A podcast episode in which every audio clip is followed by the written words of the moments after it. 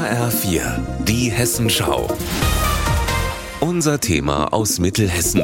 Hallo, mein Name ist Carsten Gohlke und ich nehme Sie heute mit nach Mücke im Vogelsbergkreis. Dort am Ufer der Ohm treffe ich Monchi. Monchi ist ein kleiner Waschbär, der noch bis vor kurzem in Dreieich zu Hause war.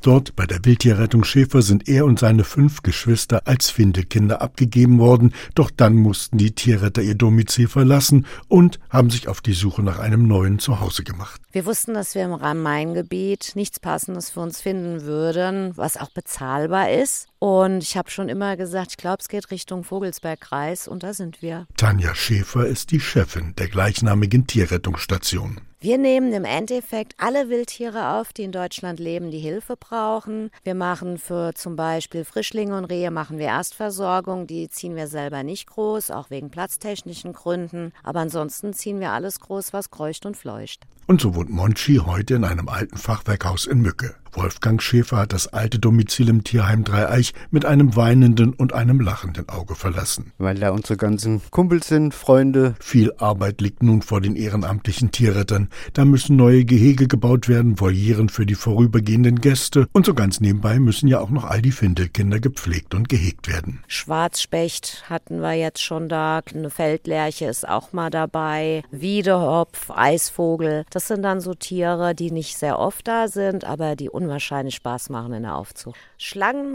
Reptilien, Amphibien bin ich raus, habe ich keine Ahnung von.